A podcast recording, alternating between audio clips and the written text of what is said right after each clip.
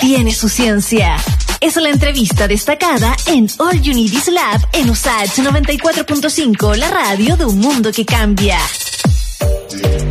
Bueno, ya se lo adelantaba, ¿no? Y recuerden que también al WhatsApp, más 569 88 81 50 17, pueden mandar tus preguntas sobre mm, esta aplicación sobre la cual vamos a estar hablando, creada por académicos de la Universidad de Chile, que promete detectar enfermedades respiratorias solamente con una llamada telefónica. ¿Cómo se desarrolló todo esto, de qué manera funciona también la iniciativa, lo vamos a estar conversando eh, con nuestro invitado que ya está conectado en este momento en Radio Sach y Santiago Televisión. Eh, ¿Cómo estás, Néstor Becerra, director del Laboratorio de Procesamiento y Transmisión de Voz del Departamento de Ingeniería Eléctrica de la Universidad de Chile?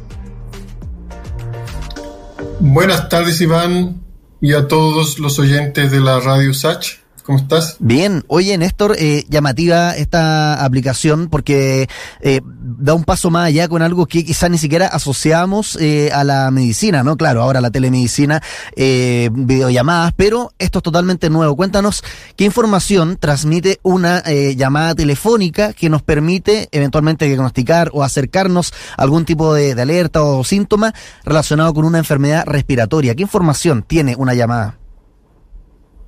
Mira, eh, nuestra hipótesis, o working hipótesis, es de que eh, cuando la persona tiene dificultad respiratoria, ¿ya? o disnea, tiene cambios en su comportamiento al, hablar, principalmente.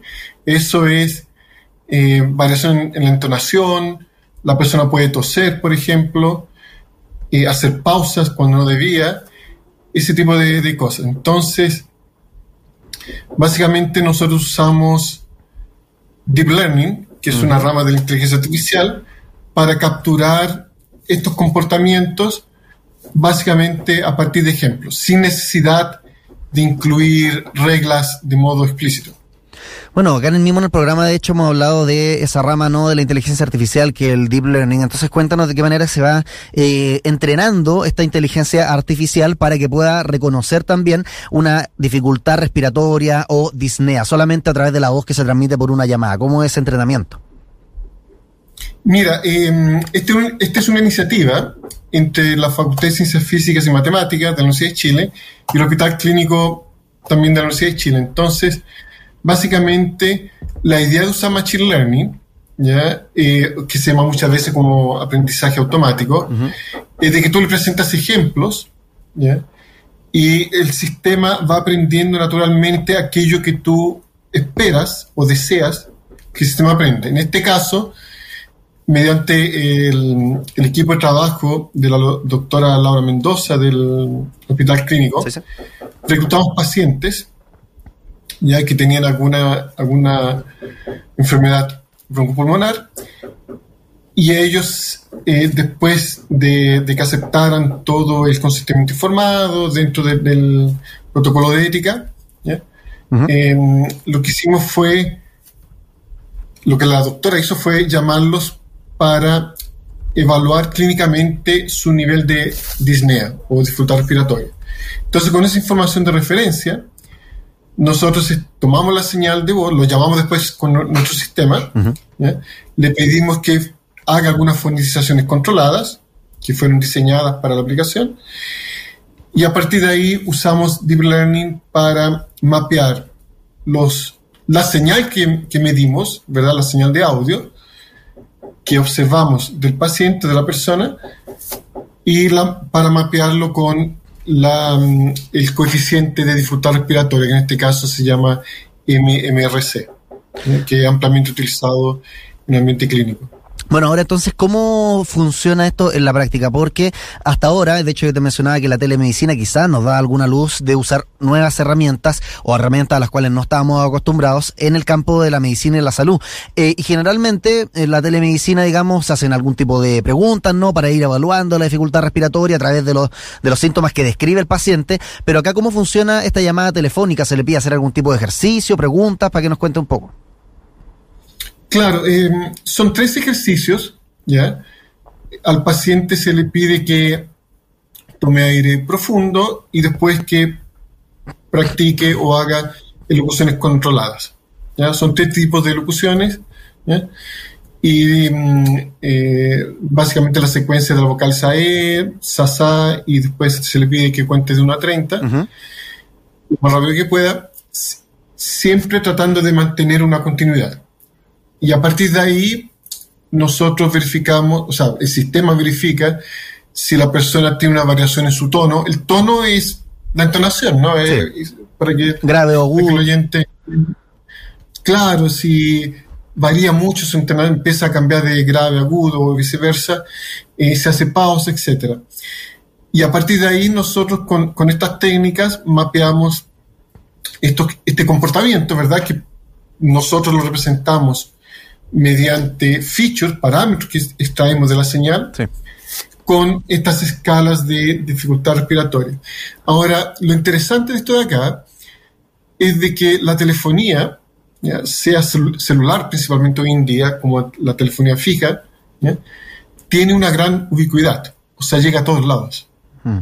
¿verdad? Entonces, tú puedes eh, evaluar esta dificultad respiratoria ¿ya? o hacer seguimiento de esta dificultad respiratoria sin necesidad de que las personas necesiten trasladarse ¿verdad? de su casa al, hospital o a la clínica, lo que sea. Ahora imagínate personas de la tercera edad, o sea, es, realmente un tema complicado.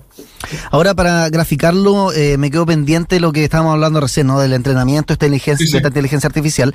Entonces, para, para que la gente también que no, nos está escuchando, viendo a través de Santiago Televisión, Radio Sach, lo entienda, el, el input, digamos, que, la información que le llegó a esta inteligencia artificial fueron, por ejemplo, eh, diálogos o monólogos, digamos, hablados de muchas personas que tenían dificultades respiratorias y de esa manera, por ejemplo, la inteligencia artificial detectó o entendió lo que es tener una enfermedad respiratoria.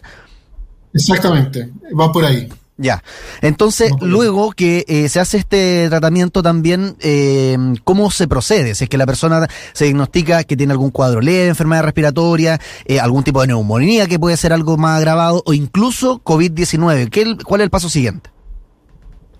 Mira, nosotros básicamente diagnosticamos dificultad respiratoria, una hipótesis que estamos considerando y que por supuesto puede ser revisada, pero es la que consideramos ahora, es de que la dificultad respiratoria no depende de la enfermedad que la origina.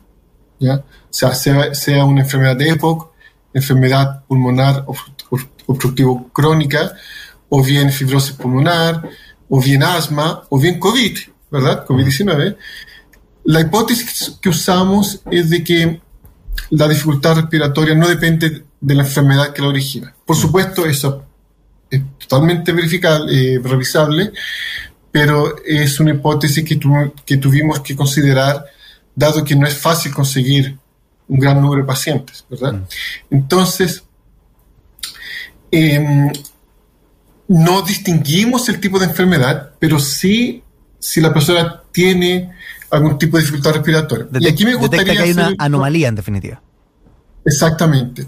Ahora, aquí me gustaría hacer una, observación, porque esto va mucho más allá de la pandemia actual. O sea, podemos, por ejemplo, monitorear cómo aparecen las enfermedades broncopulmonares dependiendo de la, de la estación del año, evaluar, por ejemplo, el efecto que tiene la contaminación en el sistema respiratorio en las zonas de sacrificio, por ejemplo, donde hay un elevado nivel de contaminación.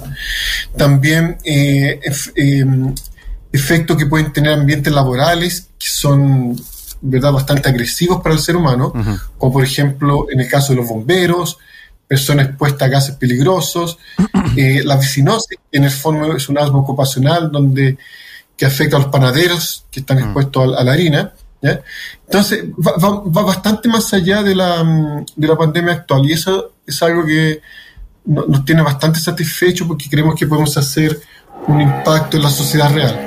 El tema ¿ya? es de que eh, nosotros llegamos hasta evaluar la dificultad respiratoria. Alguien tiene que, en este caso, alguna institución gubernamental o una empresa, tomar esa información ¿verdad? y proceder de acuerdo a los protocolos que se requieran. Ahora, por ejemplo, yo estoy pensando también en eh, un sector de la población que podría y, generalmente contrae eh, ciertos resfríos con los virus estacionales, ¿no? Que son los, los bebés. En el caso de los bebés, eh, muchos le ponen monitores, por ejemplo, para escucharlos mientras duermen, pero, eh, por lo que entiendo, no bastaría simplemente con escuchar al bebé respirar durante la noche, ¿no? Porque tiene que hacer cierto ejercicio. Claro, ahí, estamos hablando de una aplicación súper interesante, pero ya es otro trabajo. Básicamente sería otro desarrollo en el cual tendríamos que, por ejemplo, grabar voces de varios bebés, evaluarlos clínicamente y ahí, claro, se escapa bastante de... O sea, el requisito base es, que la persona sepa hablar, ¿no? Como que generalmente entonces como a los tres años de en adelante, una cosa así.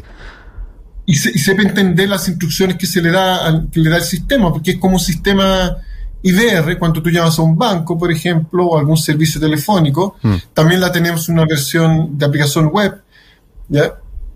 Pero básicamente tiene que ser capaz de seguir las instrucciones. Y ese detalle que tú mencionaste también me, me interesa, tú hablas de la, la, aplicación web que tiene eh, este servicio y la calidad también eh, que, que, digamos, eh, nos entrega una llamada telefónica, entiéndase por antena, versus una llamada por internet, ya sea computador, WhatsApp, en internet definitivo la ancho banda, es muy distinta. O sea, hay mucha menos información transmitida a través de una llamada telefónica tradicional por antena. ¿Eso afecta de alguna manera el funcionamiento de, esta aplicación?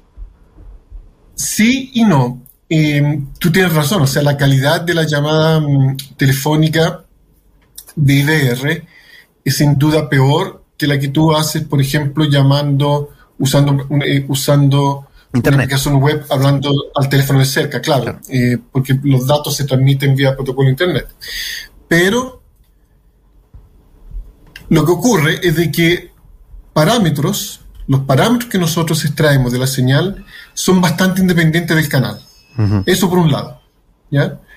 Y por el otro, tanto en, el, en la llamada telefónica, como en la llamada de la aplicación, a través de una aplicación web para smartphone, nosotros limitamos al mismo ancho de banda. Ya. ¿Ya? O sea, en, el ancho de banda está limitado a 4 kHz y, en el teléfono, eh, si lo usas como aplicación web, eh, es un ancho de banda mucho mayor, pero igual nosotros usamos solamente esa información. Genial. Oye, cuéntanos entonces, bueno, recordarles también a los que nos están escuchando a través de la radio que conversamos con Néstor Becerra, director del Laboratorio de Procesamiento y Transmisión de Voz del Departamento de Ingeniería Eléctrica de la Universidad de Chile, justamente sobre esta aplicación que detecta enfermedades respiratorias a través de llamadas. Tú haces ahí algunos ejercicios, recitas ciertas líneas que te piden y puedes acercarte a algún tipo de diagnóstico. Eh, Néstor, ¿cómo se encuentra esta aplicación y dónde?